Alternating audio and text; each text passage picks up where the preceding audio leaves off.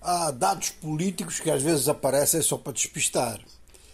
Há coisas que se fazem por absoluta irresponsabilidade ou são coisas que se fazem parece que alguém está-se a divertir com os outros. E isto não é para a gente se divertir assim muito. Temos outras coisas para nos divertirmos, muitas mesmo, não é? Eh, e até seria importante que os vários governos, todos eles, tivessem ministérios do lazer, porque o ser humano não nasceu só para trabalhar. Ele nasceu para ser produtivo e para ser criativo, isso é uma coisa. Agora, para trabalhar, para, para receber salário, para, para, passar fome, para andar numa luta constante, depois para seguir atrás dos políticos, ouvir o que eles dizem, fingir que se leva a sério, vota neste, vota naquele.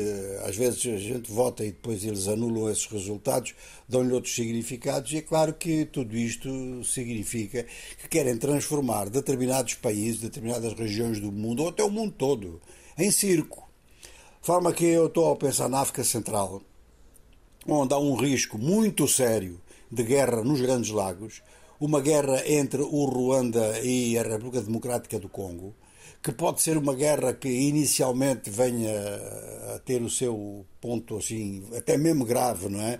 Ponto de agravamento com forças que não seriam exatamente os exércitos regulares dos dois lados. Ninguém exclui a hipótese de que, portanto, o M23, sendo um prolongamento da política ruandesa, os congoleses eh, acabem por fazer aquilo que, aliás, alguns já fizeram no passado, que é encontrar também uma força para fazer no Ruanda aquilo que o Ruanda está a fazer dentro do leste do Congo. Depois há o Burundi no meio de toda esta história que procura fazer mediação também. Toda a gente quer fazer mediação neste conflito dos Grandes Lagos. É Luanda, é Nairobi, agora se for Bujumbura também não me admira. E vão-se repetindo as coisas eh, nestas capitais.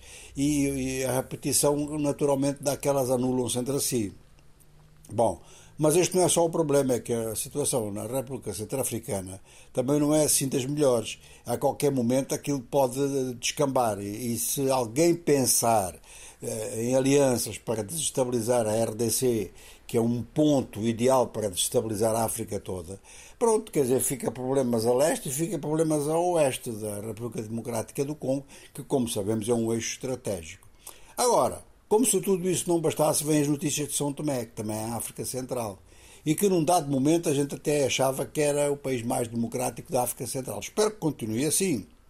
E espero que determinado tipo de brincadeira, seja quem for o brincalhão, isto não continue a se repetir, quer dizer que o país se leve ele próprio a sério. Ou então que pessoas que não levam o país a sério saiam de cena, quer dizer, não façam essas coisas. E, bom, olha, eu não vou dizer mais nada porque hoje realmente é, é de uma sequência de choques, tudo na mesma área, a área da África Central. E é claro que ninguém, mesmo os comentadores mais neutros, ninguém eh, pode evitar uma irritação perante coisas que realmente não têm pés nem cabeça.